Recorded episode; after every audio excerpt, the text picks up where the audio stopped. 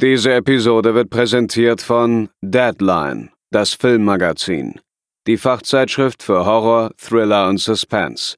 Jetzt im Kiosk oder online unter deadline-magazin.de. Devils and Demons wird präsentiert von podriders.de, das Podcast-Netzwerk.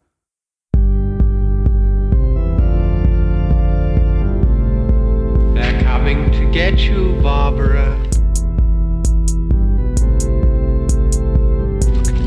For you.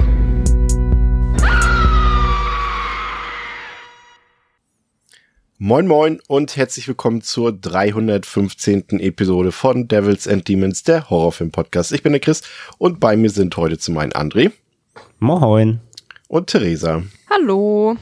Und zusammen reisen wir ins Jahr 1984, äh, könnte man meinen, aber stattdessen gehen wir nur fünf, nee, sechs Jahre zurück ins Jahr 2018 und beschäftigen uns mit einem Film, der ins Jahr 1984 reist, nämlich mit Summer of 84. Und bevor wir in das Thema einsteigen, ich glaube, wir haben hier auch schon mehrfach drüber geredet. Ich glaube, mit Theresa noch nicht unbedingt so oft.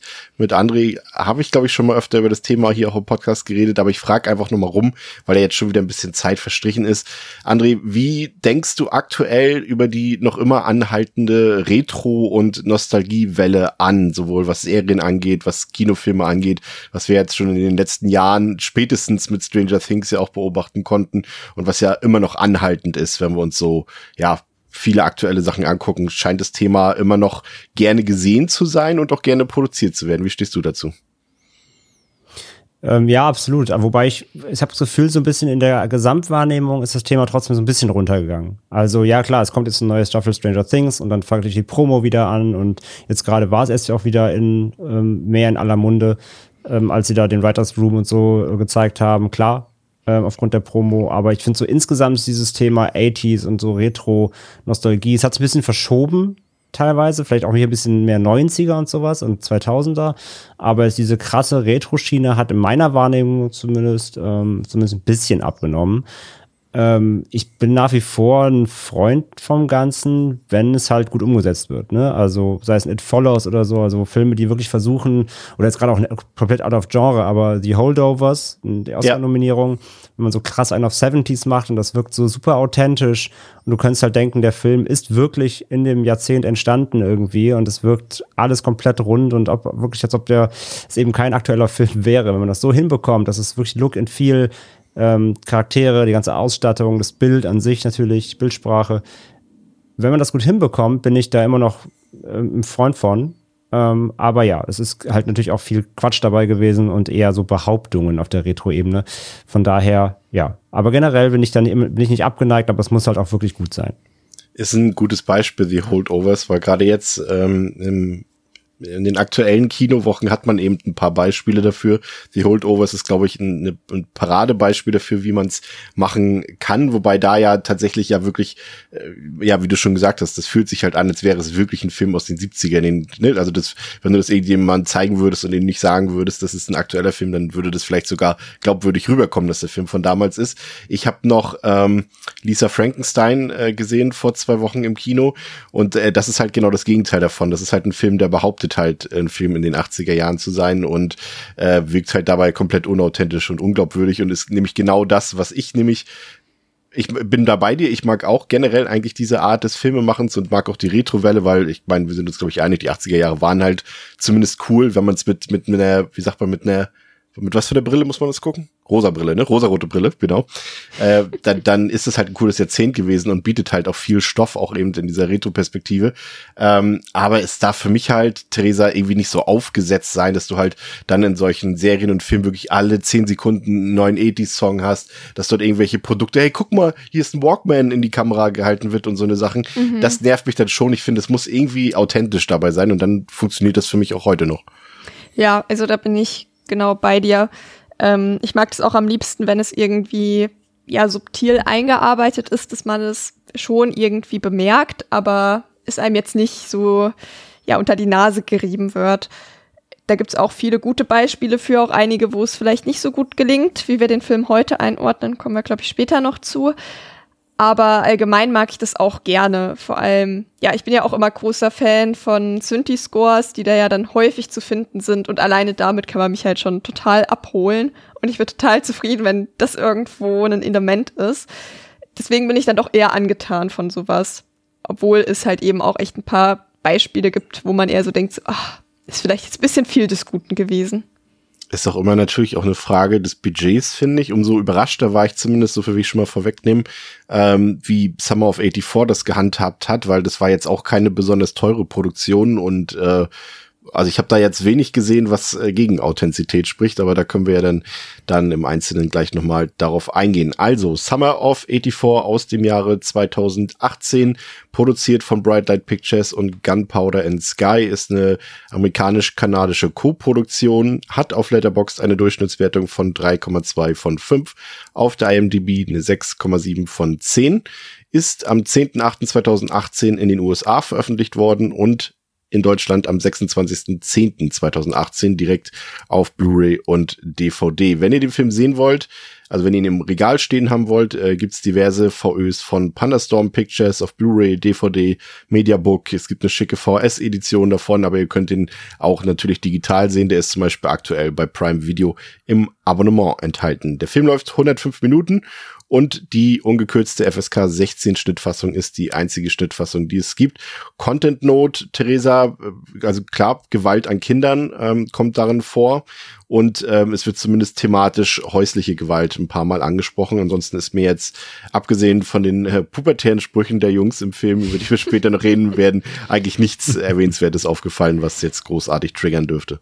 Ja, genau. Also ja, vielleicht so ein bisschen Kindsvernachlässigung, aber auch nicht im Extremfall, würde ich sagen. Das ist dann schon alles sehr moderat, nur angedeutet, was da vielleicht passieren könnte zu Hause.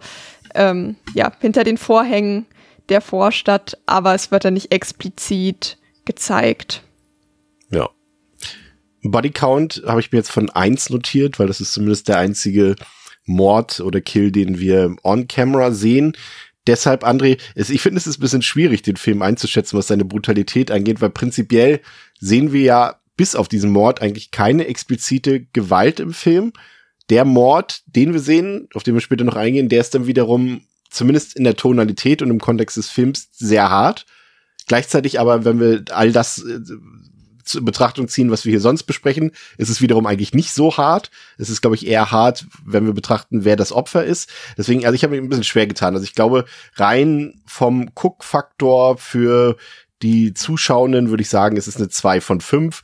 Der hat durchaus, wie gesagt, ein paar Bilder, die vielleicht ein bisschen, ja, da eine Leiche, da eine Kinderleiche und der Kill am Ende, aber es ist jetzt, glaube ich, nichts, was, sage ich mal, die meisten Horrorfans irgendwie aus den Schuhen kicken, nee, kicken, kick, was? kippen sollte. Kicken ist auch gut. Aus den Schuhen kicken. Ähm, nee, absolut. Gehe ich auch mit. Also Brutalität an sich hat er nicht wirklich.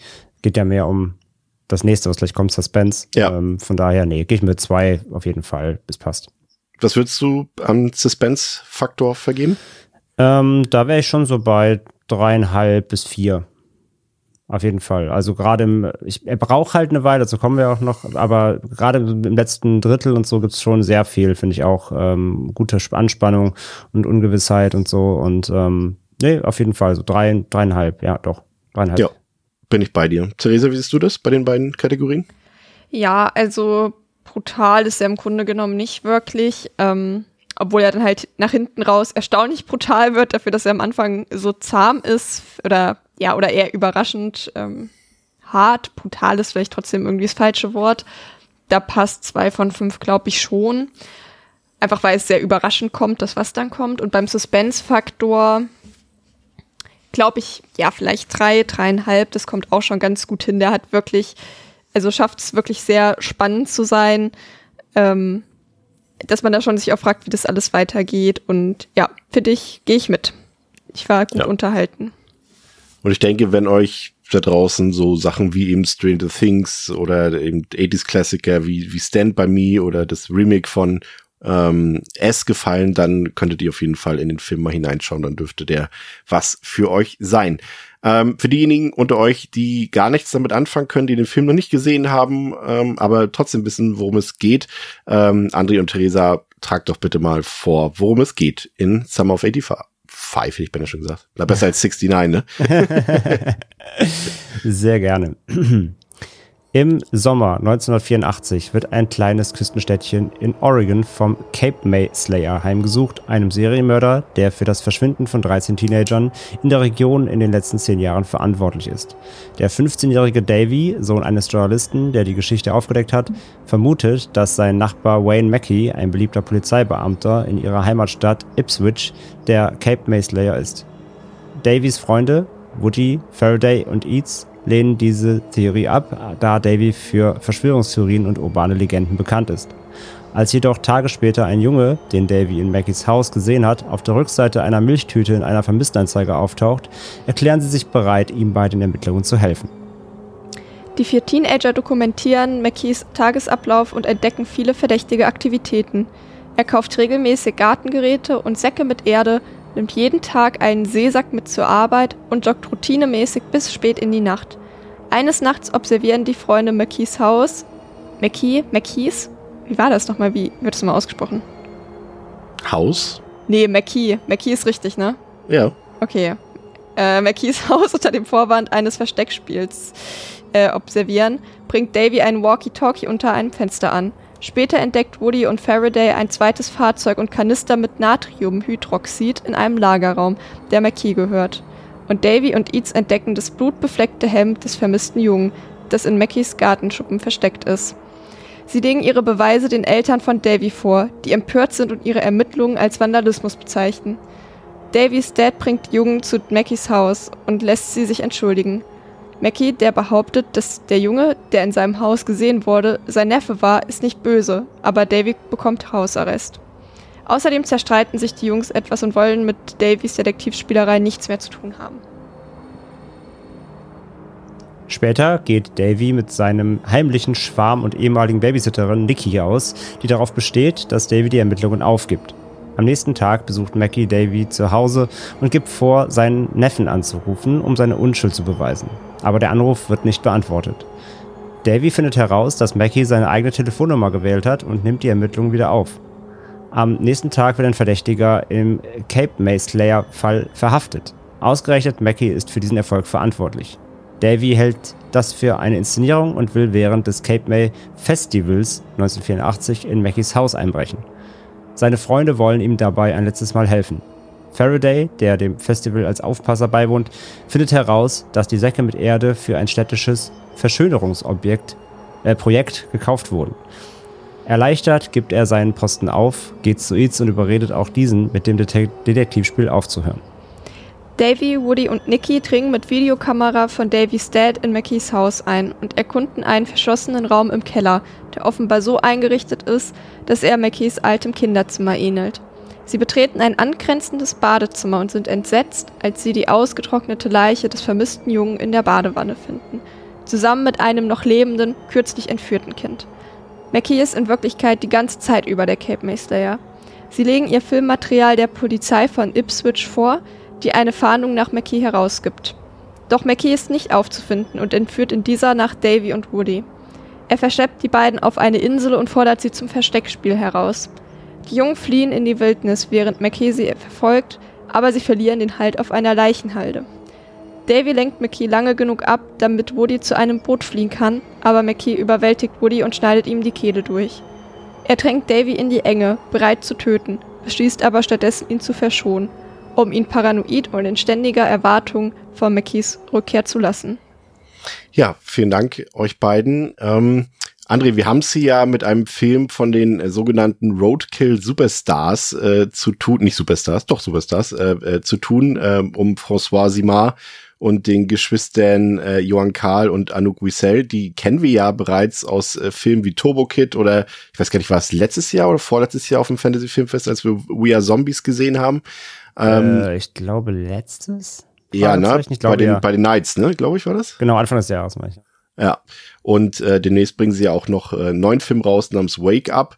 Ähm, eigentlich, also ich muss sagen, ich mochte eigentlich jetzt so so ein bisschen weicht es vielleicht mal nach oben und nach unten ab, aber ich war eigentlich von allen Sachen, die ich bisher gesehen habe, von den dreien ziemlich angetan. Ja, wobei ich halt immer, also es ist immer noch nicht so der Kracher dabei gewesen. Ne? Also ich fand Turbo Kid gut, aber mit Abstrichen so. Ich fand wieder Zombies gut, aber mit Abstrichen. Und auch heute werde ich auch wieder sagen, am Ende wahrscheinlich, Spoiler, äh, gut, aber mit Abstrichen. also für, für mich haben sie immer noch nicht so sie haben einen Stil und die, die machen auch so ihr Ding, das finde ich super. Und die haben auch echt ein Händchen fürs Filme machen, einfach generell. Ich mag ihren Kram. Ähm, es, ist, es gab bisher in jedem Film nur immer irgendwas, was so ein bisschen noch das, das runterdrückt, so auf der Gesamtskala. Aber es ist nicht viel immer. Es ist so ein bisschen, so eine Kleinigkeit immer irgendwo hier und da. Aber ich mag das Team auf jeden Fall generell, die machen gute Sachen. Also von daher, ja, es ist alles deutlich über dem Durchschnitt so mindestens. Und von daher auf jeden Fall einen guten Track Record bisher, ja. Ja, ich habe immer ein bisschen das Gefühl, dass also, dass sie eigentlich wirklich alles ziemlich rund machen, aber so diese Eigenständigkeit mir fehlt in allen Filmen, dass man sagt, okay, das habe ich so noch nie gesehen oder auch Mensch, das ist ja originell, sondern sie machen einfach das, was man vielleicht schon kennt, nur einfach ziemlich gut, aber ohne dass du jetzt sagst, okay, das ist jetzt ja das hat mich jetzt irgendwie besonders überrascht oder sowas. Das ist, glaube ich, so ein bisschen das Thema, mhm. ähm, was sich bei mir zumindest durchzieht bei den dreien und was sich auch heute so ein bisschen durchzieht. Äh, Theresa, wie vertraut bist du mit den anderen Filmen von den dreien? Tatsächlich gar nicht. Also ich habe Turbo Kid schon lange auf der Watchlist, aber selbstverständlich noch nicht gesehen, wie das immer so ist. Ähm, genau, deswegen habe ich tatsächlich nur Summer of 84 gesehen und ich habe diesen ja, Trailer Demonitron geguckt. Der war ja. nämlich auf der DVD drauf. Ja, es ist ähm, hier ein bisschen spannend, weil sie im Gegensatz äh, zu den anderen Filmen hier nicht das Drehbuch selbst geschrieben haben, sondern ein Drehbuch von Matt Leslie und Stephen Smith verwendet haben. Und ich finde, das fällt tatsächlich auch ein bisschen auf, weil es hinsichtlich des Storytellings ein bisschen runder wirkt auf mich als die anderen Filme. Und wer jetzt denkt und den Film sieht, ah, das ist aber schon wirklich alles ein bisschen so auf dem Stranger Things Zug aufgesprungen. Der Film war nachweislich tatsächlich vor Stranger Things schon in Produktion. Ähm, ja, was soll ich sagen? Ähm, der Film, Theresa, steigt langsam ein, würde ich sagen. Der hat generell ein eher gemächliches Tempo, was mir persönlich jetzt eigentlich nicht negativ aufgefallen ist.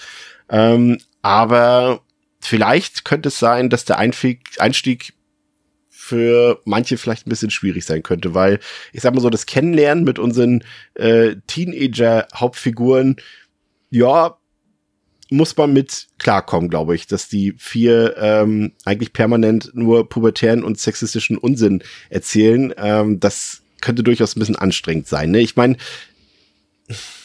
ich finde es immer schwierig, weil mich hat's auch genervt, aber gleichzeitig weiß ich halt, natürlich nicht aus eigener Erfahrung, aber von anderen Leuten, die mal so alt waren, äh, dass das durchaus der Realität entspricht. Nur vielleicht nicht krass so extrem wie hier, aber die sind halt, die vier sind halt wirklich auf dem Gipfel ihrer Pubertät und ja, ich sag du mal was dazu. Ja, also ich fand ähm, das auf eine Art irgendwie authentisch, von der, vom Grundkonzept her, sag ich mal, aber dann doch ein bisschen überreizt. Also man fragt sich am Anfang schon, warum exakt sind die befreundet, weil sie offensichtlich keine Gemeinsamkeiten haben und über absolut nichts reden. Und ja, auch wenn man nicht immer super tiefgründige Gespräche führen kann, habe ich schon das Gefühl, dass ich so mit, weiß ich nicht, wie alt die sein sollen, 12, 13, 14, ja, ja zumindest 14, 15. meinen besten Freundinnen ein bisschen was zu erzählen hatte. ähm, und das ja, kommt einem hier halt eigentlich gar nicht so vor. Da fragt man sich schon, warum die überhaupt Zeit miteinander verbringen. Aber ich fand es irgendwie auch in Ordnung. Also es hat mich jetzt nicht so doll gestört. Es kann mir aber gut vorstellen, dass es andere Leute richtig nervt, weil an manchen Ecken und vor allem am Anfang der Bogen schon ganz schön überspannt ist. Ich finde aber, das wird nach hinten raus besser, weil es da immer mal wieder Szenen gibt, wo man bemerkt, okay, die sind sich doch ziemlich gute Freunde. Also ähm, jetzt muss ich schauen, dass ich die, die Kerle auseinanderklamüsert bekomme. Ähm, aber ja, wenn irgendwie einer dann zu Hause Probleme hat und fragt, hier, kann ich heute Abend bei dir pennen, dann ist halt so, ja, na klar, komm. Ne, wir machen uns einen schönen Abend, machen Popcorn, gucken einen Film. Wo man halt irgendwie schon bemerkt, ja, ich glaube, die sind jetzt halt einfach in der Pubertät und labern viel Müll, aber eigentlich haben sie sich doch schon ziemlich gern. Aber das kommt halt eher so in der zweiten Filmhälfte, wenn dann ein bisschen Ja. mehr die einzelnen Kinder mehr ähm, Charakter bekommen, dass man dann halt auch irgendwie erkennt, warum die eigentlich miteinander befreundet sind. Ja, ich äh, gebe geb dir da komplett recht. Ich finde gerade, André, wenn sich der Film irgendwie insgesamt 105 Minuten für diese Geschichte Zeit nimmt, äh, dann hätte ich mir dann auch noch so viel Spielraum für die Entwicklung der Figuren gewünscht, dass es eben genau was Therese eben gesagt hat, dass sie sich mal über irgendwas anderes unterhalten, weil Themen sind ja im Film da, zum Beispiel, dass es bei bei Eats zu Hause irgendwie zu häuslicher Gewalt kommt und so weiter, aber da wird jetzt wenig drüber gesprochen im Film und die unterhalten sich auch wenig miteinander. Andererseits glaube ich, waren wir auch so in dem Alter, dass wir uns über solche Themen nicht wirklich unterhalten haben, aber es war halt auch nicht permanent. Ich zitiere, ich gehe auch mal was von der Samenbank abholen oder wenn ich jetzt da drüben wäre, wäre sie schwanger oder mein Lieblingsspruch, geh du doch mit Niki, dann zeigst du ihr, was passiert, wenn dein Mogwai nass wird. Ja, Also wenn, wenn eine Gremlins-Anspielung, okay, dann muss sie so sein. Ja, ja, wo er noch sagt, ey, Gremlins habe ich noch nicht gesehen. Ja. ähm, ja, das ist halt, die bleiben halt leider ein bisschen einsa ein, ein, ein bisschen flach, ne, ein bisschen, ein bisschen eindynamisch. So, das, das sehe ich halt auch so. Ähm, dafür ist der Film halt auch jetzt nicht knack, ein knackiger 90er ist, zwar nicht überlang, nicht auch, auch nicht, aber er hat schon seine Zeit und vor allem lässt er sich ja auch generell eigentlich ziemlich viel Zeit. Er ist, das Erzähltempo ist ja eigentlich recht langsam, der ganze Aufbau. Ähm, also Zeit ist genug da, um noch in die Tiefe zu gehen. Aber er konzentriert sich dann doch eher mehr auf den Fall, beziehungsweise will eben mehr ähm, in dieses Mist, in diese Mystery reinsteigen. Und es ist eben keine richtige Charakterstudie. Wir erfahren halt weniger Background. Also man erfährt quasi nur so viel wie nötig, um die Figuren jetzt voranzutreiben, damit sie ungefähr einschätzbar sind und so ein bisschen eben ihre Handlungsweisen zu erklären. Aber ja, sie bleiben schon halt eben die, die bockigen Kids so irgendwo. Ähm, ja, wie gesagt, es ist nicht, es ist nicht super schlimm, aber mehr wäre auf jeden Fall drin gewesen. Jetzt haben wir als Gegenspieler Mr. Mackey und ich finde es spannend, weil ähm, ich habe doch mal ein Interview mit äh, ähm, mit einer der Regisseurinnen, äh, Anouk Wissel, gelesen und sie meinte, ja, das wäre wohl besonders gut gelungen, dass die Zuschauenden eben nicht wissen, worauf das Ganze hinaus will und dass das Mysterium lange aufrechterhalten wird. Und das ist, da muss ich tatsächlich irgendwie ein bisschen widersprechen. Also ich fand eigentlich schon vom ersten Mal gucken an eigentlich ziemlich eindeutig, dass Mr. Mackey hier die, ja, der Antagonist ist. Ähm, die einzige Frage, die sich mir gestellt hat, ich glaube, André, das hattest du in deiner Letterbox-Review auch ganz gut äh, formuliert, ist die Frage, ob am Ende die Kinder sich das vielleicht nicht nur einbilden oder das Ganze irgendwie als so, so das Spiel, was dahinter steckt, die Observation und so weiter, dass sie es nicht so weit überspitzen, dass sie denken, dass es ein realer Kriminalfall ist, sowas in der Art und vielleicht gar nichts dahinter steckt.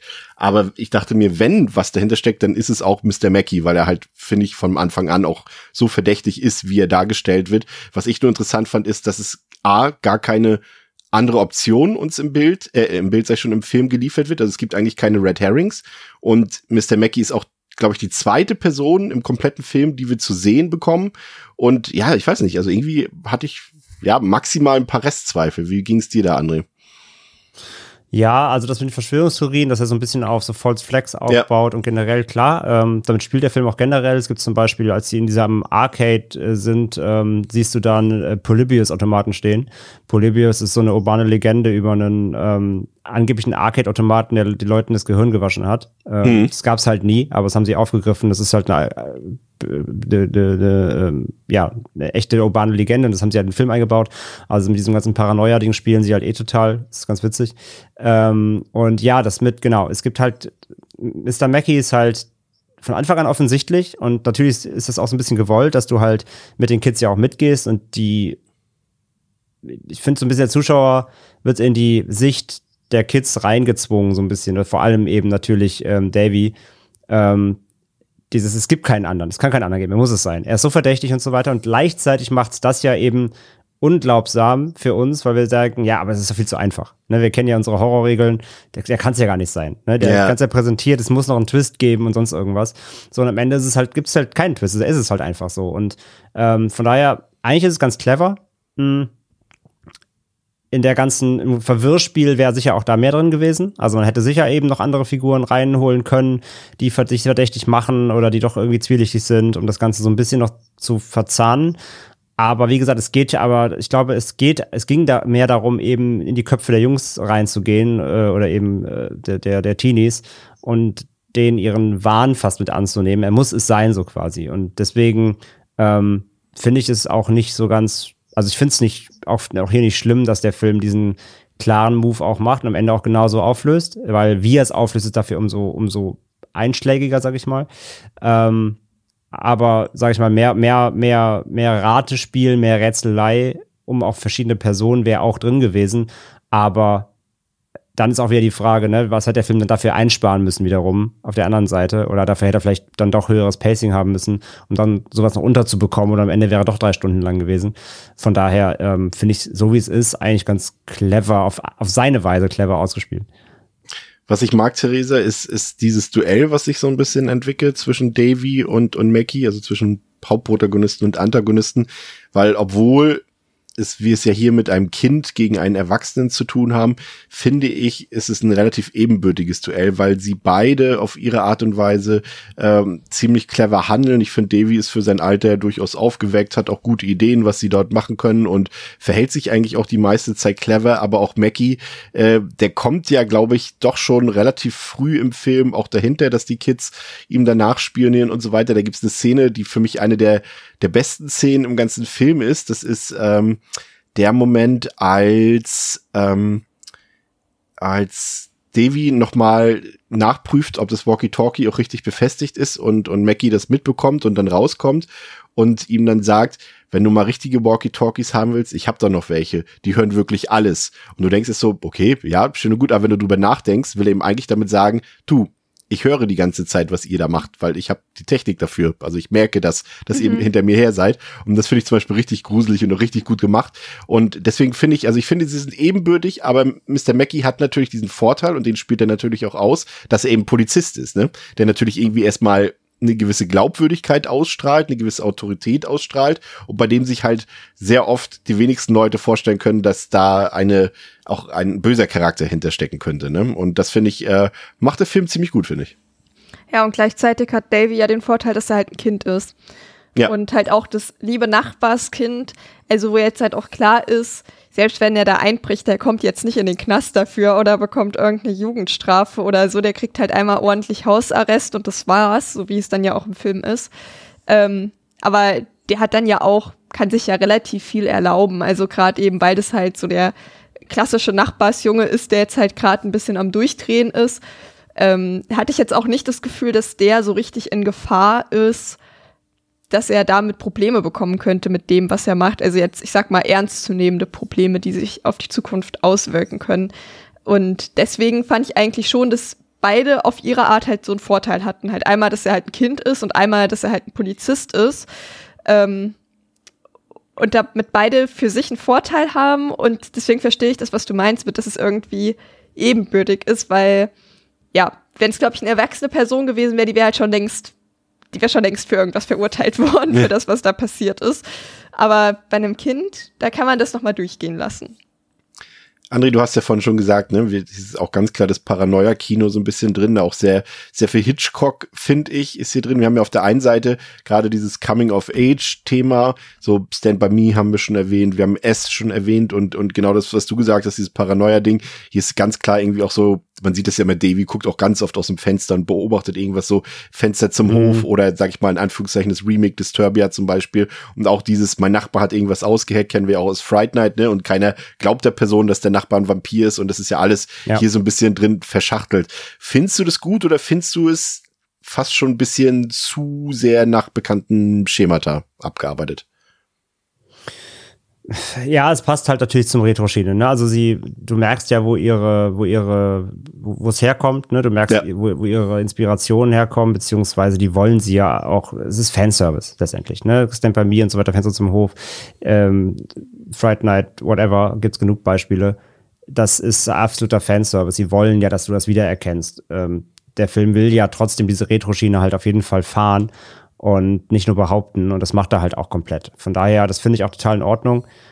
Und da fehlt ihm natürlich dann so gewisse, gewisse Eigenständigkeit. Das muss er ganz klar auch selber dann schlucken, so, dass er da mehr Hommagen macht, als sich selbst irgendwie zu erfinden. Aber für mich funktioniert es irgendwie trotzdem, weil es eben eine gute Mixtur ist, weil es stimmig ist, weil es weil die Kids es gut machen, weil es glaubwürdig irgendwo auf seine Weise ist, also glaubwürdig in dem Rahmen des Films, ne? Aber ähm, von daher, ja, es fehlt ihm an, es fehlt ihm an Eigenständigkeit sicherlich und da an, an Kreativität, sag ich mal, auf, im, im Einzelnen. Aber da, wo er sich anlehnen will, das macht er halt schon so gut, dass es wirklich, ja, für mich glaubhaft und authentisch ist und genau diesen Vibe auch einfängt. Von daher kann ich ihm da gar nicht böse sein. Ja. Jetzt haben wir, äh, der Cast, äh, muss ich sagen, ist relativ frisch zu diesem Zeitpunkt gewesen, ist auch heute noch, weil jetzt bei den meisten äh, Leuten, die da beteiligt waren, in Sachen Schauspiel jetzt auch keine großen Namen draus geworden sind, aber das fand ich eigentlich auch ganz gut, weil das eben keine Gesichter sind, die man irgendwie an allen Ecken und Enden schon irgendwo gesehen hat. Ich meine, vielleicht kennt man den Judah Lewis, der hat in dem Netflix Babysitter 2 mitgespielt. Äh, Rich Sommer, der hier den Mr. Mackey spielt, äh, den kennt man, der hat in super vielen Serien schon mitgespielt und auch die Hauptdarstellerin, die die Nikki spielt, die Tiara Scobie, die ähm, hat in Riverdale, Riverdale auch mitgespielt, glaube zwei Staffeln oder drei Staffeln.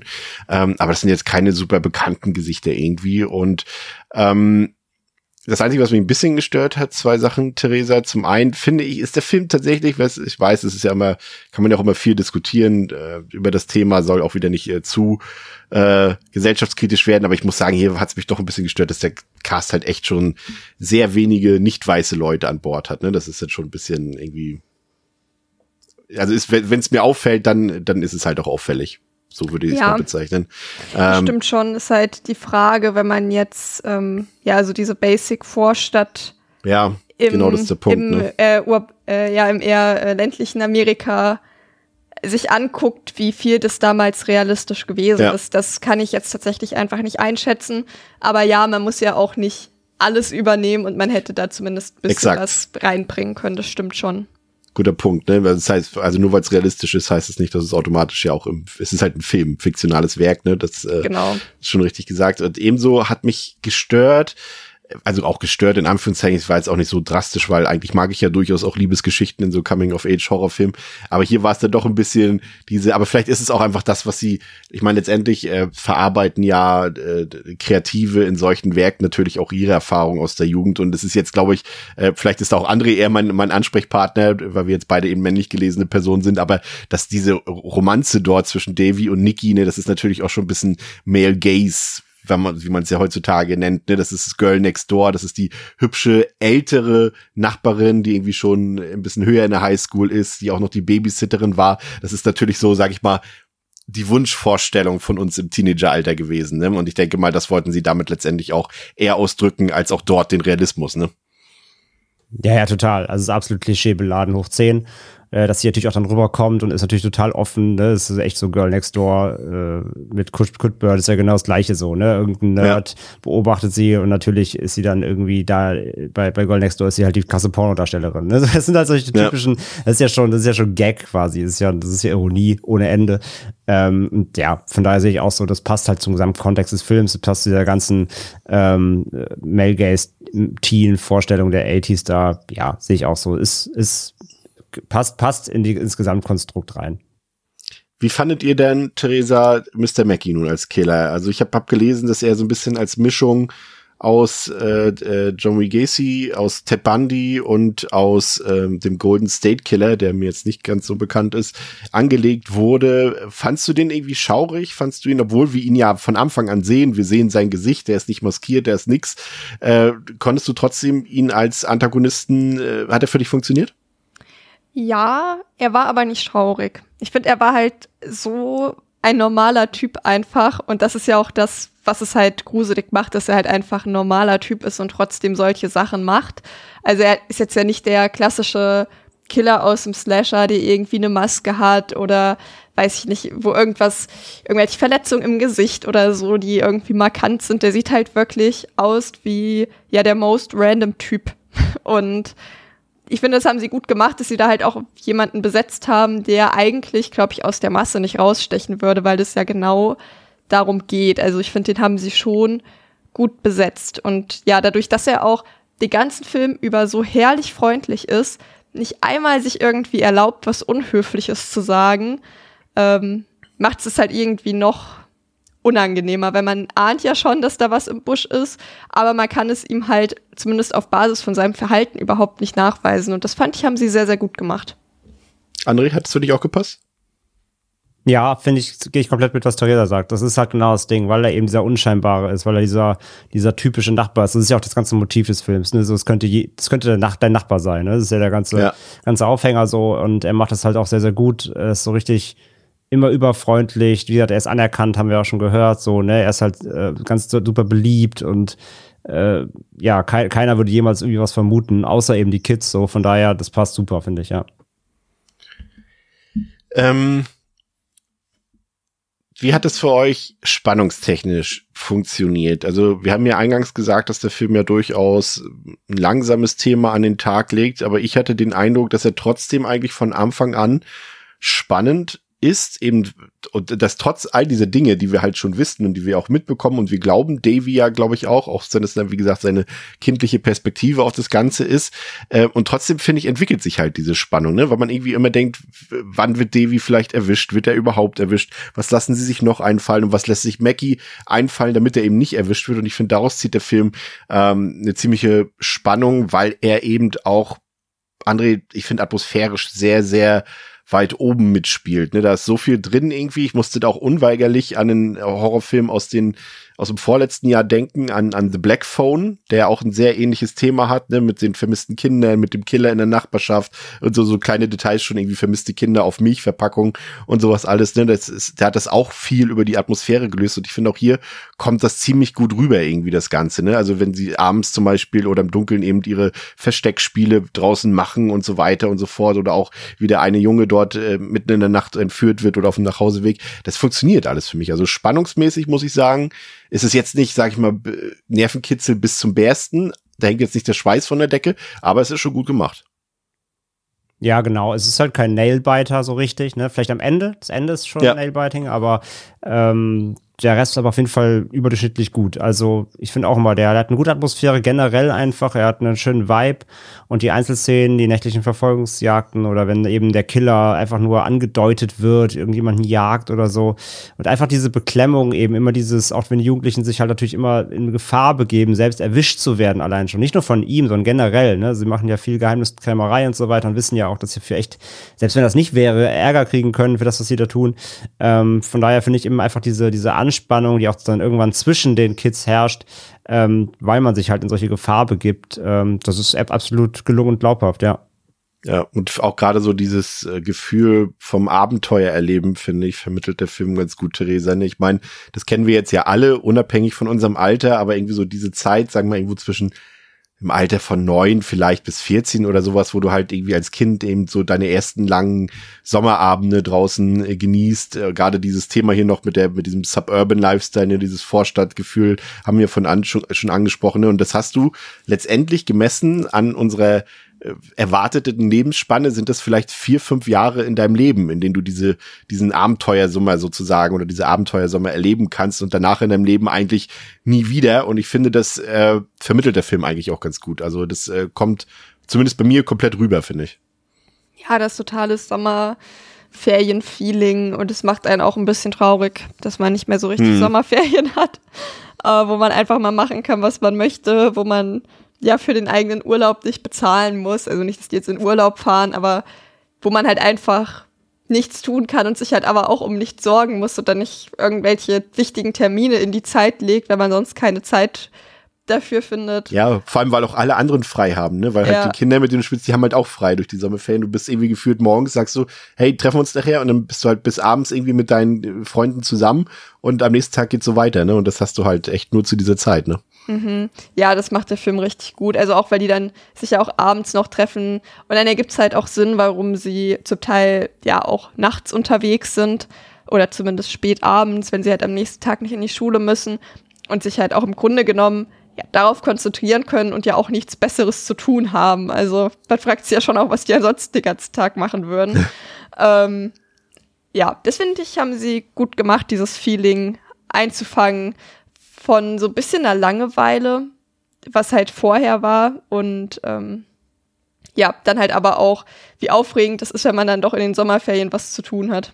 Ja. Su Super 8 war auch noch ein gutes Beispiel, was wir hier mal im Podcast haben, was der ein Film, der das auch sehr gut umsetzt. Ähm, André, jetzt äh, eingangs hatte ich ja gesagt, der Film, ich weiß jetzt nicht genau, wie hoch das Budget war, aber es war jetzt kein exorbitant großes Budget und da war ich doch jetzt auch im Rewatch doch noch mal sehr erstaunt, wie hervorragend ausgestattet der Film dafür eigentlich ist. Ne? Also ich finde, dass der Zeitgeist echt gut umgesetzt ist. Ich finde zum Beispiel, ich hatte ja vorhin schon äh, das, ein aktuelles Beispiel mit Lisa Frankenstein erwähnt, der jetzt kommt nicht annähernd hier an die Authentizität dieses Films ran. Ähm, ich finde so, was Klamotten angeht, Autos angeht, dieses Vorstadtgefühl, äh, was die Musik angeht, auch so, was im Hintergrund besprochen wird, so, ne, das hier, wir sehen ja zum Beispiel bei Eats vorm Haus hier die Wahlkampagne von, von, von Ronald Reagan und von, von Bush draußen mit diesem Schild, dass die Eltern da eher konservativ sind, aber dass auch in den Nachrichten und in den Zeitungen, in den News immer so ein paar Themen so angesprochen gesprochen sind. Und das fand ich doch echt sehr authentisch umgesetzt. Also ich hatte da nie Zweifel daran, dass wir uns gerade im Jahr 1984 befinden. Und vor allem, was mir gefallen hat, ist, dass eben ähm, das, was ich eben nicht so mag, wenn das vorkommt, eben, dass es wenig in your face ist, finde ich, weil ich finde nicht, dass da irgendwie irgendwelche technische Schnickschnack jetzt abgesehen von den Walkie-Talkies dauernd in die Kamera gehalten wird und äh, dauernd irgendwie äh, man mit Musik, Musik beschallt wird. Ich glaube, es gibt ein richtiges Soundtrack-Stück, Cruel Summer von Bananarama, was aber eine Hommage ist an Karate Kid, was der 1984 rauskam und das ja eins zu eins die Szene dort auch gab mit den BMX-Rädern. Und das fand ich irgendwie gut. Und auch, dass mit diesem Thema Retro eben auch nicht so selbstironisch umgegangen wird wie in anderen Filmen, sondern dass es hier einfach straight und ernst durchgezogen wird. Ja, absolut, genau. Es ist halt, es ist eine Hommage, auch gerade eben wie an Vorbilder, aber eben keine Persiflage. Also nehmen das nicht irgendwie aufs Korn oder ähm, bringen halt wirklich aktive Gags ein, die darauf einzahlen oder ja, genau. Das ist halt das Ding, genau. Der Film nimmt sich halt in seinem Setting ernst und nutzt es halt, will es auch glaubhaft verkaufen und nicht irgendwie mit Augenzwinkern einfach nur an ähm, die Zielgruppe ran und sagen, guck mal, guck mal, guck mal, was wir hier machen und es ist voll, voll funny. Äh, das halt nicht, ne? weil da hätten sie natürlich noch viel mehr machen können, aber da halten sie sich auch dann angenehm zurück, was es angeht. Und ähm, fand ich auch sehr begrüßenswert auf jeden Fall. Glaubt ihr, dass es, oder vielleicht habe auch nur ich den Eindruck, Theresa, glaubt ihr, dass es Absicht war, dass die Eltern und die Erwachsenen in diesem Film eigentlich kaum eine Rolle spielen. Und wenn sie eine Rolle spielen, ist es meistens irgendwie, ja, negativ äh, akzentuiert, würde ich mal sagen. Also wenn dann irgendwie sehen wir irgendwie, dass irgendwelche Familienfassaden bröckeln, wie bei Eats zum Beispiel, wo wir aber die Erwachsenen nie sehen. Wir sehen zum Beispiel auch einmal die Mutter von, von Buddy dort. Ähm, aber es ist nie irgendwie, irgendwie positiv finde ich. Es ist immer irgendwie negativ, auch wenn zum Beispiel die Eltern von Davy, ne, die Kids sind ehrlich und konfrontieren sozusagen die Eltern mit dem, was sie dort erlebt haben und rausgefunden haben. Und das erste, was Davies Vater macht, ist, ja, jetzt gehen wir zu Mr. Mackey und ihr entschuldigt euch und sagt ihm, was ihr gemacht habt, so, ne? Das ist halt auch so, das, das habe ich richtig sauer gemacht. Ja, ich frage mich halt, ob das so ein bisschen auch denn diese jugendliche Perspektive ist, wo die Eltern ja auch nichts richtig machen können. Also ich sag mal, dass da schlimme Dinge passieren und sich die Eltern ähm, irgendwie wirklich streiten, eventuell gewalttätig sind, das bildet man sich ja nicht ein, aber dass man entsprechend auch die Sachen, die die vielleicht gut machen, überhaupt nicht mitbekommt, sondern nur, ja, meine Eltern wollen jetzt hier das Baumhaus abreißen und auch sonst sind die halt einfach scheiße und gar nicht sieht, was sie halt ansonsten noch für einen machen. Ich glaube, ich kann mir vorstellen, dass es halt so eben diese kindlich oder halt eher jugendliche, pubertierende Perspektiven ist, wo man ja unter Umständen nicht so viel für seine Eltern übrig hat aber ich kann verstehen, dass sich das wütend gemacht hat. Mich hat es auch wütend gemacht bei der Konfrontation, weil ich mir halt dachte, okay, das sind halt schon Beweise. Das ist jetzt nicht irgendwas komplett zusammengesponnenes, sondern ich verstehe, dass man vielleicht wütend ist, dass das Kind das gemacht hat, aber das, was dabei rumgekommen ist, war ja schon auf einem Niveau, wo ich sagen würde, ich glaube, damit wäre ich schon mal zur Polizei ja. gegangen. Ja, sind sie auch. Zu Mr. Mackey halt. Ne? Ja, genau. nicht, nicht zu den verdächtigen Polizisten, sagen wir es so. Also, das kann ich schon verstehen, dass das ähm, ein bisschen äh, ja, irgendwie unauthentisch vielleicht gewirkt hat. Oder weiß ich auch nicht, vielleicht ist man dann auch einfach so geschockt davon, was das Kind verbrochen hat, dass man sich gar nicht so doll drüber nach, also nicht so doll drüber nachdenkt, worum es eigentlich hier gerade geht. Ähm, ja, fand es ich auch Ja. Das bringt ja auf jeden Fall wieder eine neue Ebene in die Spannungskurve, André, ne? wenn Mr. Mackey auf einmal wirklich Bescheid weiß. Also ich glaube, er wusste auch schon vorher Bescheid, dass die Jungs ihm auf der Spur sind, aber so Mhm. ist es jetzt quasi offensichtlich. Und die Jungs sind entmutigt. Dann passiert natürlich auch das, was in jedem klassischen, klassischen Teenager-Coming-of-Age-Film passiert, sei es in Stand By Me, sei es in S oder wo es auch so war. Wenn irgendwie so ein Rückschlag passiert, dann trennen sich die Jungs erstmal voneinander, ne? Weil der eine kriegt Hausarrest, der andere sagt, naja, ich möchte jetzt keine, auch nicht Ärger kriegen, vielleicht sollten wir uns erst erstmal ein paar Tage nicht sehen oder wir helfen dir jetzt nicht mehr bei deinen Hirngespinsten und so weiter. Und das ist natürlich auch das, was Mr. Mackey auch erreichen will, ne? Dass sie sozusagen so ein bisschen voneinander, ne, dass sie halt entmutigt werden und ähm, dann hast du halt andere Optionen im Film, ne? Weil diese Szene, muss ich sagen, so simpel sie auch ist, weil sie halt bei Tageslicht spielt, aber als dann plötzlich Mr. Mackey klingelt bei Davy und sagt, du, ich kann jetzt gerne mal bei meinem Neffen anrufen von eurem Telefon, wenn du mich ins Haus lässt. Das ist dann schon wieder eine andere Art von Spannung und funktioniert auch prächtig dann, ne? Ja, absolut. Das sind schöne kleine Momente, wo dann auch immer mehr so revealed wird. Wie gesagt, dem uns ist es vielleicht schon ein bisschen länger auch schon klar, wo es hintendiert, aber der Film spielt dann auch immer schön mit diesen kleinen Details. Ähm, und das ist auch ihm schon länger klar, ist glaube ich halt auch, aber auch er lässt sich natürlich nichts anmerken Ja. sondern ähm, führt dann die Jungs so ein bisschen an der oder die, die Teens ein bisschen an der Nase rum. Und ich finde gerade eher auf, wenn, man den Film halt öfter guckt oder äh, zumindest zweimal guckt, merkt man auch immer, es ist so unangenehm, wenn er, wenn du ja schon weißt, wie der Film endet und wie er sich immer über, gegenüber den Kids verhält. Und wie oft sie so super nah an ihm dran sind, gerade auch schon der Anfang direkt, ne, wo, wo er da schon einmal in sein Haus mit reingebeten wird und so, ne. Da sind so, äh, so eklige Momente dabei. Und äh, deswegen, da, da zieht der Film auf jeden Fall auch seine Spannung dann hoch. Es gibt ja quasi dann zwei Showdowns, will ich sie mal nennen. Ähm, der erste findet ja während dieser Festivität dort statt am Hafen. Da haben wir auf der einen Seite eben äh, Faraday und Eats, die quasi aufpassen sollen, die die Stellung halten sollen. Äh, Faraday soll ja am Hafen da äh, beobachten, was ähm, Mackie so macht. Und in der Zeit brechen äh, Davy, Woody und Nikki ähm, in, ins Haus ein von Mackie und finden dort Ungeheuerliches. Sie haben ja auch die Kamera dabei.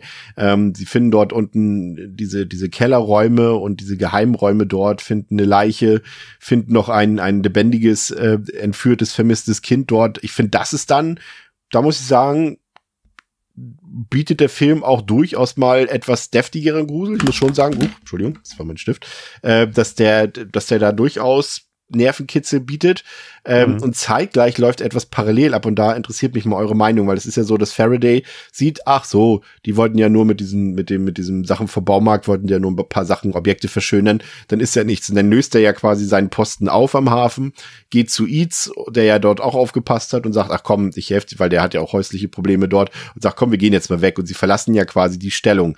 Und am Ende des Films also quasi in dieser letzten Szene, als die auch die erste Szene des Films ist, als wir Davy beim Zeitungsaustragen sehen, fährt er ja am Haus von Eats vorbei und dort ähm, sieht man ja, wie Faraday und Eats so irgendwie kaputtes Holz und sowas aus dem Haus tragen und die gucken sich so an, als würde das, also aus meiner Sicht bedeuten, dass die sich nicht wieder angefreundet haben. Seht ihr das auch so? Weil Ja. Dadurch, dass die quasi Hm. ihre, ich will jetzt nicht sagen, die haben ihre Freunde verraten, aber sie haben ja irgendwie nicht dran geglaubt, dass da wirklich was Böses ist und haben quasi damit ja eigentlich auch die anderen in Gefahr gebracht. Ähm, und so wie die sich angucken am Ende, habe ich Ja, das Gefühl guter- gehabt, da guter ist was Punkt. vorgefallen. Ja, guter Punkt, ja. Aber ich habe eher das Gefühl, also der Film will, glaube ich, auch diese Stimmung wieder verbreiten, ne? weil es ist ja so konträr natürlich mit diesem ganzen Twist und so auch zu dem, was die alten Filme so machen, die The Band doesn't get back together quasi, ne? So Ja. hier, hier, hier, hier, haben sich nicht mal alle wieder lieb am Ende und es, es ist ein gutes Ende und alle verstehen sich, wir sind Freunde. Hier zerbricht halt was. Und von daher passt das durchaus, die Beobachtung, safe. Also ich, ich, hab, ich weiß, welche Szene du meinst, ist mir jetzt gar nicht so bewusst geworden, aber du hast schon recht, glaube ich, ja. Ähm, also ich glaube schon, dass, dass, dass es da einfach einen kompletten Bruch gab durch diese ganze, das, ist- das, ganze Happening. Der ganze Sommer hat halt diese, diese Clique zerbrochen und zwar natürlich in dem schlimmsten Weg, wie es nur geht. Ja. Ähm, von daher, ja, glaube ich auch, ja. Wie fandst du den ersten Showdown dort äh, mit den Kellerräumen dort? Der Und dachtest du beim ersten Mal, der Film wäre zu Ende, nachdem das äh, durch war, das Thema und die Polizei da war? Ähm, ich fand ihn gut, auf jeden Fall. Ist eine schöne atmosphärische Szene, super spannend, äh, weil dann sind sie wirklich halt drin, drin so und äh, dann wird ja auch quasi doch jetzt alles klar langsam. Ähm, weiß ich gar nicht mehr, ob ich wirklich dachte, der wäre zu Ende. Ich habe Ja, ich glaub, ich weiß- ich hab ich einen dachte- doppelten Boden schon irgendwo erwartet. Ich dachte tatsächlich, ich war mir nicht sicher. Ich war immer der Meinung, ich hätte ihn auf dem Fantasy Filmfest gesehen, aber es stimmt ja gar nicht. Und ich habe ihn, glaube ich, das erste Mal auf Blu-ray gesehen und da habe ich halt schon gesehen, dass der halt noch 15 Minuten geht. Und ich glaube, deswegen kann ich das, glaube ich, also ich kann es aus meiner Perspektive nicht mehr beurteilen, ob ich dachte, dass der da zu Ende ist. Aber ich kann mir vorstellen, dass manche Leute das denken. Ja, also ich glaube auch nicht. Ich habe da auch noch mehr erwartet, äh, einen doppelten Boden oder dass da noch was kommt, aber ähm, die Finte ist schon gelegt, ja. Aber wie gesagt, es ist nicht, also die Szene schließt auch nicht genug ab, damit da nicht noch was passieren könnte, finde ich. Aber Hat immerhin zwei Schwarzblenden, ne? ich finde tatsächlich dadurch, dass der dieser Reveal von den von der Leiche im Keller so unerwartet kam für mich, hätte ich eigentlich tatsächlich gedacht, das war's. Also ich glaube, als ich den das erste Mal geguckt habe, habe ich gedacht, da kommt nichts mehr. Da war ich sehr erstaunt darüber, dass es doch weiterging. Ja. Weil das eben sich nicht so angefühlt hat von wegen, ach ja, das kann es ja jetzt nicht gewesen sein, weil das so auf eine Art inszeniert ist, dass ich nicht damit gerechnet habe, weil es dann doch so drastisch irgendwie ist ja. und schlimm, sich das vorzustellen, dass es da so passiert ist, dass es für mich eigentlich auch schon gereicht hätte.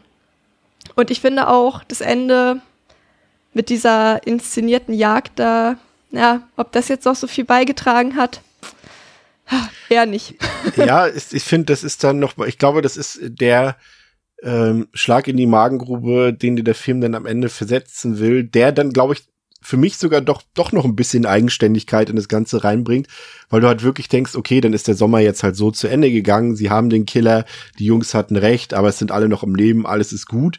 Und auf einmal ich finde, also der Moment, den finde ich ein bisschen blöd, dass sich Mackie dort im, im, im, Haus von Davy versteckt hat und plötzlich oben aus dem Dach, aus dem Dachgeschoss kommt. Das fand ich ein bisschen Quatsch. Ähm, aber ich glaube tatsächlich, dass er sich, hat er sich nicht sogar den Schlüssel besorgt in der Szene, in der Telefonszene? Das hätte oh, nämlich durchaus sein können, weil er ist ja, er ist ja ins Haus gegangen, mhm. tatsächlich mhm, ein paar Schritte und sein. hätte, hätte ja durchaus sein können. Aber auf jeden Fall ähm, fand ich das doch ein bisschen krass, dass, dass, dass er die Jungs denn da entführt hat und eben in der Konsequenz, dass letztendlich Woody, zu dem ich tatsächlich irgendwie, ich hatte das Gefühl, Woody ist wirklich der von den Jungs, der der wahre Freund ist von Davy. Die anderen beiden, das sind so Kumpels, mhm. mit denen hängt er ab, was dann auch wiederum passt zu dieser Auflösung, dass die ihm dann im Endeffekt doch gekniffen haben und Woody eben nicht. Und das ähm, hat, fand ich, hatte doch einen emotionalen Impact auf mich, dass er, dass er ihn dort dann die Kehle durchschneidet, dass wir es so explizit sehen, was überhaupt nicht zum bisherigen Film passt, finde ich. Also es passt sehr gut, so wie es ist, aber ich hätte es nicht erwartet. So, also als positive Überraschung sozusagen formuliert. Und da muss ich sagen, hat das Ende für mich doch schon funktioniert. Und vor allem, dass er uns auch damit zurücklässt und Davy damit zurücklässt, du, dich lasse ich jetzt im Leben. Du kannst jetzt quasi an jedem Tag, an dem du aufwachst, darauf hoffen, dass ich nicht zurückkomme. Und das ist schon ein bisschen, André, das sitzt. Ja, absolut. Also die End, das Ende, Ende ist echt hardcore. Ähm, wirkt auch beim Rewatch immer noch, nicht, natürlich nicht mehr ganz so krass wie beim ersten Mal, dann weiß man das natürlich. Ähm, beim ersten Mal war, hast du echt die, Socken ausgezogen, da war ich echt krass baff, auch wie, wie radikal er dann plötzlich wird, ne? Einfach mit dem, mit dem Tod, irgendwie, das, das, das kommt so unerwartet. Ähm, gerade weil der Film ja bis dahin eben nicht wirklich aktive Brutalität auch hatte. Man denkt halt auch immer in solchen Filmen, dass gerade Jugendlichen dann irgendwie geschützt sind, ne? Es sind ja Jugendliche irgendwie. Ähm, werden vielleicht mal gekidnappt, aber nicht, nicht umgebracht. So. Und hier zieht er jetzt wirklich einfach die äh, ganze radikale Schiene durch. Und äh, genau, das mit dem Ende, Ende, wo er ihm dann halt sagt, so, ich lass dich jetzt in Ruhe, aber du musst dich quasi jede Nacht umdrehen, ne? So, ich könnte jederzeit wiederkommen. Das ist halt ultra böse. Das ist so, so, so böse, das Ende. Ähm, und das sitzt echt hardcore, ja. Also ja, prinzipiell finde ich halt auch, dass die Endauf, also das ähm, der halt stirbt und wie er stirbt, das finde ich schon auch heftig und war schon Schlag in die Magengrube. Und ich fand es auch gut, dass der Film da gesagt hat, okay, die bleiben eben nicht verschont. Aber ich fand diese Jagd auf der Insel bescheuert. Ich glaube, das ist viel mehr mein Problem. Also die Konsequenz davon finde ich gut, aber die Jagd auf dieser Insel, die fand ich halt bescheuert. Ich glaube, der hätte ich es fast cooler gefunden, ähm, wenn das irgendwie dann noch in dem Haus passiert wäre oder so und nicht noch dieser Hand auf, also das fand ich halt bescheuert. Ich kann mir halt vorstellen, dass sie es deshalb gewählt haben, weil die Jungs ja halt permanent dieses Spiel spielen. Wir bezeichnen es ja in Deutschland als Versteckspielen. Ähm, und er hat halt aus dem Spiel ernst gemacht mit den Jungs auf der Insel. Und das fand ich als Kontrast dann eigentlich doch wieder, genau. also er konfrontiert quasi die Jungs damit und sagt, ähm, Leute, für euch mag das ja vielleicht auch ein Spiel sein hier, dass ihr die ganze Zeit mir hinterherläuft, aber jetzt zeige ich euch mal, wie ernst die Situation wirklich ist. Also so hab ich's verstanden, André. Genau, das passt halt total zu diesem, dieser Jagd, die die immer machen, ne? Diese, diese nächtliche Hide-and-Seek-Geschichten, die die immer spielen. Und er dreht das jetzt halt um und macht halt tödlichen Ernst draus. Man, man muss auch dazu sagen, sie nennen es, glaube ich, also es ist, glaube ich, nicht mal Hide-and-Seek, also nicht mal Versteckspiel, sie nennen es, glaube ich, sogar Manhunt. Also sie nennen es Manhunt, okay. Und dann wird's dann halt noch mal drastischer, wenn man diese Begrifflichkeit benutzt, ne? Ich, weil ich er dann quasi wirklich eine Manhunt macht. Ja, okay, ich hatte ihn jetzt auf Deutsch geguckt, weil ich hatte ihn auf Prime äh, an, ja. schnell, schnell gewatcht und da ist er nur auf Deutsch verfügbar leider, aber... Wie immer.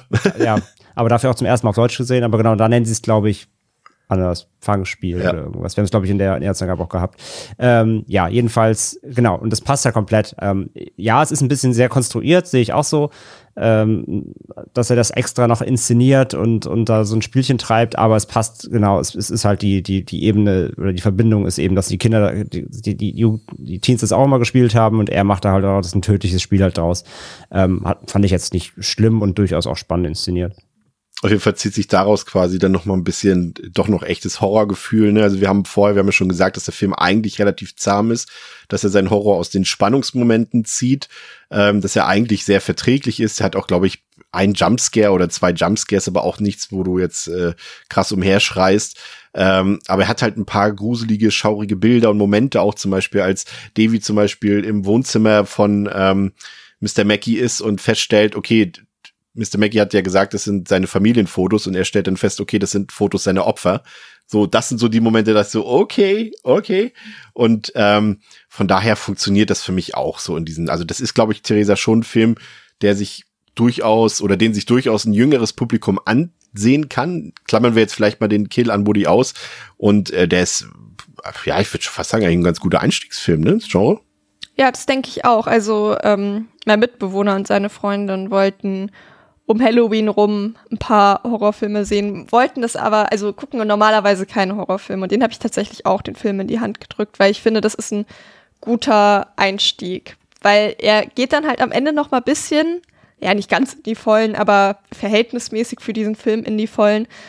Aber vorher ist er dann doch sehr gut bekömmlich und auch der Kehlenschnitt, der kommt dann vielleicht sehr überraschend, aber ist jetzt ja auch nicht super gory oder so. Ich finde auch, das ist ein sehr guter Film, um jemanden ans Genre ranzuführen. Ja, ein sehr guter Film ist es auch, äh, André, für die Freunde des äh, Synthie-Pops, würde ich mal sagen. Also, oder Pop ist oder äh, Synthwave. Ja, Synthwave, genau. Äh, Lematos äh, sind hier zuständig gewesen für den Score. Ähm, war ja auch schon bei Turbo Kid so, muss ich sagen, auch wieder ähm, ja, sehr gelungen, ne? Also muss man sagen, also wenn man Fan davon ist, ist natürlich auch immer Geschmackssache, aber ich muss sagen, ich mag das eigentlich ziemlich gerne, ähm, diese Stilrichtung und von daher funktioniert der Score auch für mich und deswegen fand ich es auch gut, dass sie eben so wenig oder beziehungsweise nur dieses eine bekannte Soundtrack-Stück genommen haben und den Rest dann halt wirklich gescored im wahrsten Sinne des Wortes gelassen haben und nicht uns permanent irgendwie 80s das Beste aus den 80ern hinterhergeworfen haben. das Beste aus den 80ern heute und morgen, genau. Ja. Ähm, nee, voll. Äh, mag den Score auch total. Der ist echt sehr atmosphärisch. Der hat diese, ich bin eh so ein Zacker für so Synth-Scores. Äh, ähm, äh, auch halt It Follows und so hat's ja auch gemacht. Mag ich total. Äh, passt super. Ist äh, schöner Original Score. Fand ich auch gut. Das ist eben genau das, wie du sagst. Halt nicht ständig aus jedem Radio, ein Autoradio hier, da, überall immer nur irgendwelche Hits laufen, die wir kennen, um da auch wieder diese, ne, schön reinpressen, sondern einfach ein, ein Original Score. Schön, schön atmosphärisch, passend. Ähm, zum ganzen Konzept äh, gut passend. Hat mir euch auch komplett abgeholt, mag ich, ja. Wunderbar. Theresa, dein Fazit. Ja, gerne. Also, ich finde den Film ziemlich cool. Ich gucke den gerne. Der macht Spaß, der ist spannend. Auch wenn am Anfang, ja, jetzt aus Horrorperspektive nicht viel passiert, finde ich die Spurensuche schon interessant und ja, ausreichend aufregend mit immer wieder neuen Informationen, die dazu kommen, dass ich das doch auch, ja, dass ich es auch nicht langweilig finde, obwohl das jetzt in dem Sinne kein Horror dann ist. Und ich finde halt entsprechend kickt dann halt auch das Ende, wo man dann auf einmal vergammelte, eine vergammelte Leiche in der Badewanne sieht, ähm, noch deutlich mehr, als es, glaube ich, anders getan hätte. Und ich glaube, es ist gut, dass hier eher der Ansatz gewählt wurde, weniger ist mehr, weil dann halt auch der, ähm, der Tod von ähm, Woody umso mehr reinhaut. Und ja, das, das auf der Note endet, dass unser Protagonist Davy jetzt für immer verfolgt wird und es auch nicht nochmal anders aufgelöst wird und es kein Happy End gibt, finde ich eigentlich auch cool. Wie gesagt, ich fand die Jagd da irgendwie trotzdem konstruiert und bescheuert. Aber wenn man das jetzt ausklammert, fand ich das schon cool. Wäre aber auch zufrieden damit gewesen, wenn nach dem Reveal mehr oder weniger Schluss gewesen wäre. Ich glaube, das reicht auch für so ein Kind, also für so ein, ja, für jede Person eigentlich, jetzt nicht nur für ein Kind. Ähm, wenn man das gesehen hat, reicht es, glaube ich, auch an bestimmten Dingen, die man erlebt hat. Ähm, ja, was mir, also ich mochte die Ästhetik des Films und halt eben auch den Score, es hat mir gut gefallen. Was ich nicht so mochte, waren halt eben, dass die Jungs am Anfang ein bisschen nervig waren. Das ruiniert für mich aber nicht den Film. Ich habe auch ein paar Reviews gelesen, wo das manche Leute offensichtlich gar nicht ertragen konnten. Kann ich irgendwie auch verstehen. Also ich finde aber, man muss eigentlich nur so die ersten zehn Minuten richtig stark sein. Danach wird es auch besser. Was mich tatsächlich dolle gestört hat, war diese ja, Romanze von Nikki und Davy, weil ich weiß nicht, das, ich finde das gar nicht so diesen Male Gaze auf sie, sondern eher. Sie ähm, ist eine ähm, Groomerin.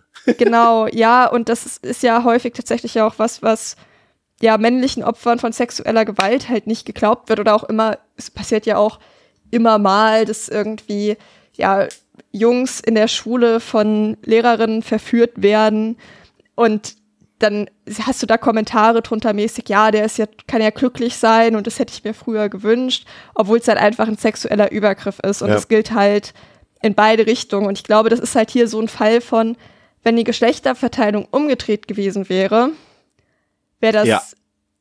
würde man das Würden ganz anders, anders reden, wahrnehmen. Ja. Und deswegen war das was, was mich schon gestört hat, weil ich, also wenn sie vielleicht so ein bisschen damit spielt, sag ich mal. Ähm, aber sie hat ihn ja dann auch geküsst und äh, dachte ich mir so, okay, das ist jetzt irgendwie, da wurde jetzt eine Grenze überschritten, da vielleicht einen Witz drüber zu machen, in dem Wissen, dass er vielleicht ein bisschen auf sie steht. Okay, aber ihn dann halt wirklich zu küssen, fand ich nicht cool. Und hätte ich halt auch nicht gebraucht. Es ist halt auch unnötig. Also ich finde, man hätte den Plot um sie eigentlich komplett weglassen können. War ähm, lustigerweise das Einzige, was die, äh, das Regie-Trio quasi am Drehbuch geändert hat, dass sie genau diese Geschichte mehr herausgestellt haben, als es eigentlich im Drehbuch der Fall war. Ja, und ich finde, also deswegen halt sage ich ja, sie sollen, sie sollen fertige Drehbücher verfilmen und nichts daran ändern. Dann, dann ist ja, es am besten scheinbar. Ja, genau. Oder halt es eher als, okay, wahrscheinlich war es jetzt auch so als lustige kleine Nebengeschichte gedacht, aber ich finde dann halt einen Schritt zu weit, damit es irgendwie dass man sich irgendwie so ein bisschen drüber lustig machen kann, dass er halt in eine ältere verliebt ist und eigentlich aber klar sein müsste, dass sie aber da kein Interesse dran hat und dass sie das auch weiß, dass das einfach nicht ist. Naja, das ist was, was mich tatsächlich gestört hat. Ähm, und da sie ja dann auch in der letzten, also da in der vorletzten, in, in der Sequenz, in der Auflösung irgendwie auch nochmal eine Rolle spielt, habe ich mich ein bisschen drüber geärgert, muss ich sagen.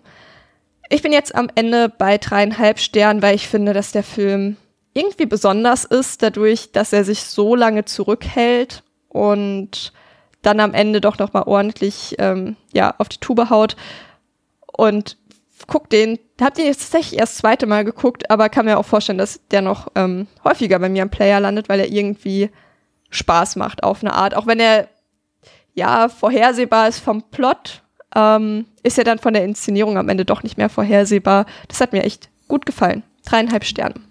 Die Redewendung heißt übrigens auf die Tube drücken. Endlich darf ich mal. Was habe ich gesagt? Auf die Tube? Hauen. Hauen. Ja, aber das ist ja nur. So noch, drastisch ist es ja dann doch. Das ist noch mehr als gedrückt. es geht, ich finde, es geht durch. Mir hat der Film auch jetzt beim zweiten Mal sehen auch wieder sehr gut gefallen. Ich finde, der macht vor allem erstmal aus seinem Budget hinsichtlich von Ausstattung und Kulissen, Kleidung und so weiter, Authentizität macht er extrem viel draus. Ich finde, er hat ein sehr authentisches Bild der 80er Jahre. Das wirkt alles sehr glaubwürdig. Ich finde auch die Figuren gut. Ich glaube, das Problem, was viele haben mit der Darstellung der Jungs, geht mir ja auch so. Und ich denke, bin auch jedes Mal bei beiden Malen schockiert, dachte so, okay, was die hier teilweise vom Stapel lassen, mein lieber Scholli. Ähm, aber ich glaube, also Jungs sind halt in dem Alter unerträglich. Die meisten zumindest. Das ist halt einfach ein Fakt. Und ich glaube, der Film hält uns dann da noch mal einen gewissen Spiegel vors Gesicht und das finden die meisten wahrscheinlich eher unerträglich und denken, ja, war ich denn auch so früher und ja, vielleicht war ich so. Also ähm, ich glaube, das ist so ein bisschen die, Thematik dahinter und das muss man ja dann auch nicht beschönigen, nur weil es ein Film ist. Ansonsten, wie gesagt, ich, ich bin mit bei den Figuren mitgegangen, gerade wie gesagt bei Davy und Woody. Woody übrigens, der Schauspieler von Woody war übrigens näher an den 30 als an den 10 Jahren alt zu dem Zeitpunkt des Drehs, fand ich auch ganz gut. Die anderen äh, Kids waren alle so in dem Teenageralter, aber er war schon 25 oder 26 zu dem Zeitpunkt. Ähm, wenn man genau hinguckt, sieht man das übrigens auch.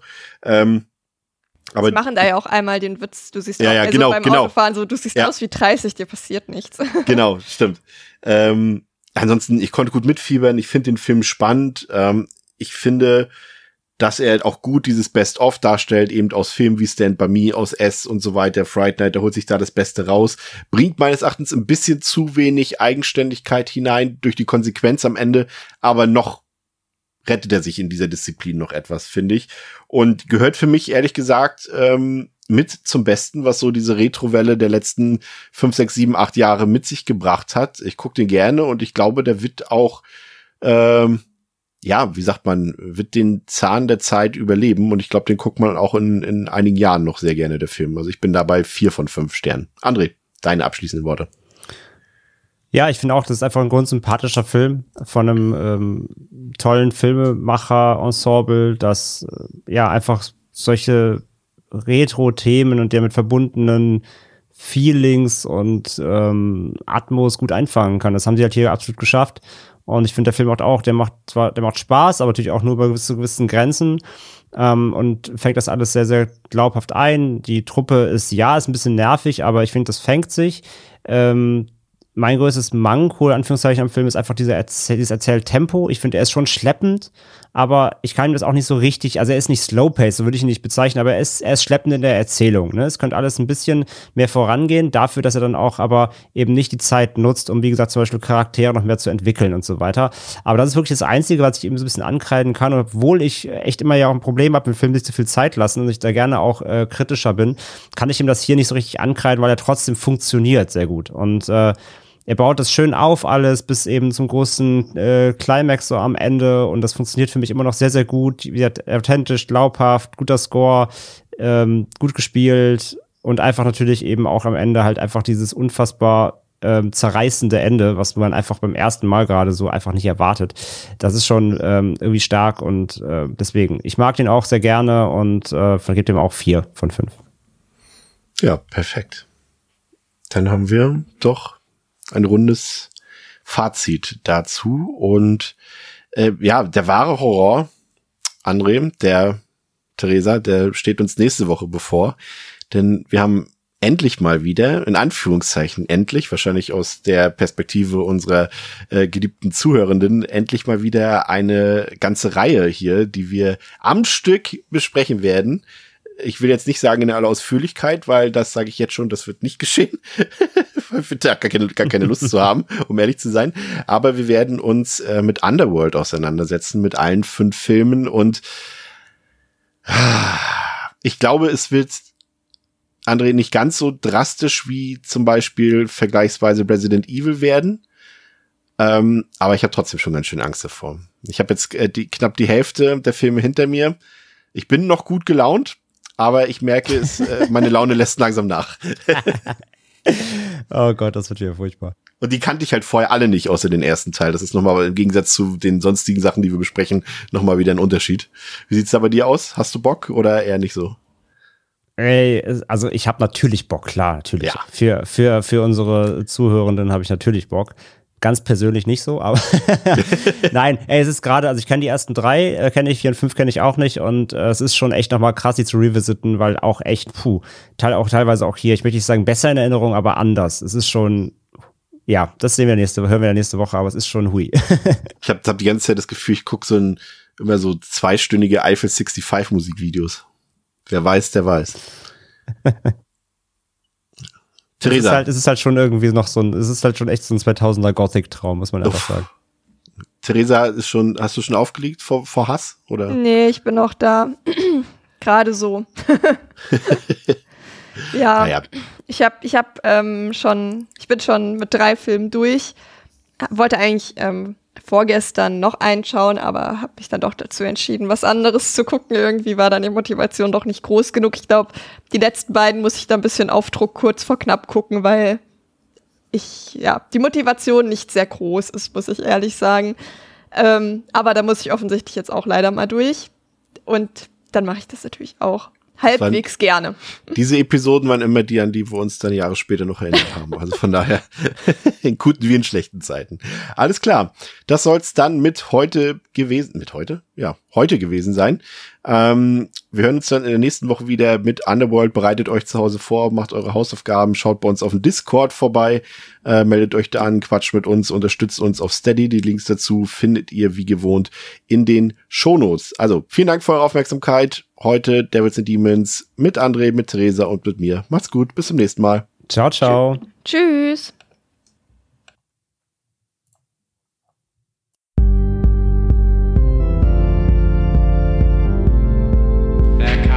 coming to get you, Barbara.